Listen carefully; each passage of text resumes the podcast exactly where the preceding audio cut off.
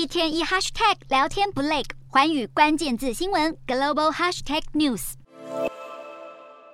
正在访问日本的美国副总统贺锦丽，二十八日前往横须贺美军基地，向驻日美军发表演说，并且谴责中国近期在台海周边发动的军事武力威胁，强调美方深信台海和平稳定的重要性。美国众议院议长裴洛西八月初访台后，中国解放军便在台海周围展开大规模军演，频频出动战机、战舰大秀肌肉，进行实弹射击演练，引发国际担忧，台海紧张情势进一步升级。贺锦丽对此表示，中国以军事实力胁迫邻国，完全是破坏国际秩序的行为。对于美国军舰近期多次穿越台湾海峡，贺锦丽在演说中提到，美国会在国际法允许的范围内继续航行和飞行，但他也不忘向中国喊话，希望美中共同解决区域冲突与挑战。贺锦丽这次访问日本，除了参加安倍晋三的国葬仪式，也与日本首相岸田文雄会谈。当时两人便共同谴责中国在台海的恫吓，并重申美日同盟将会是维护印太地区和平稳定的基础。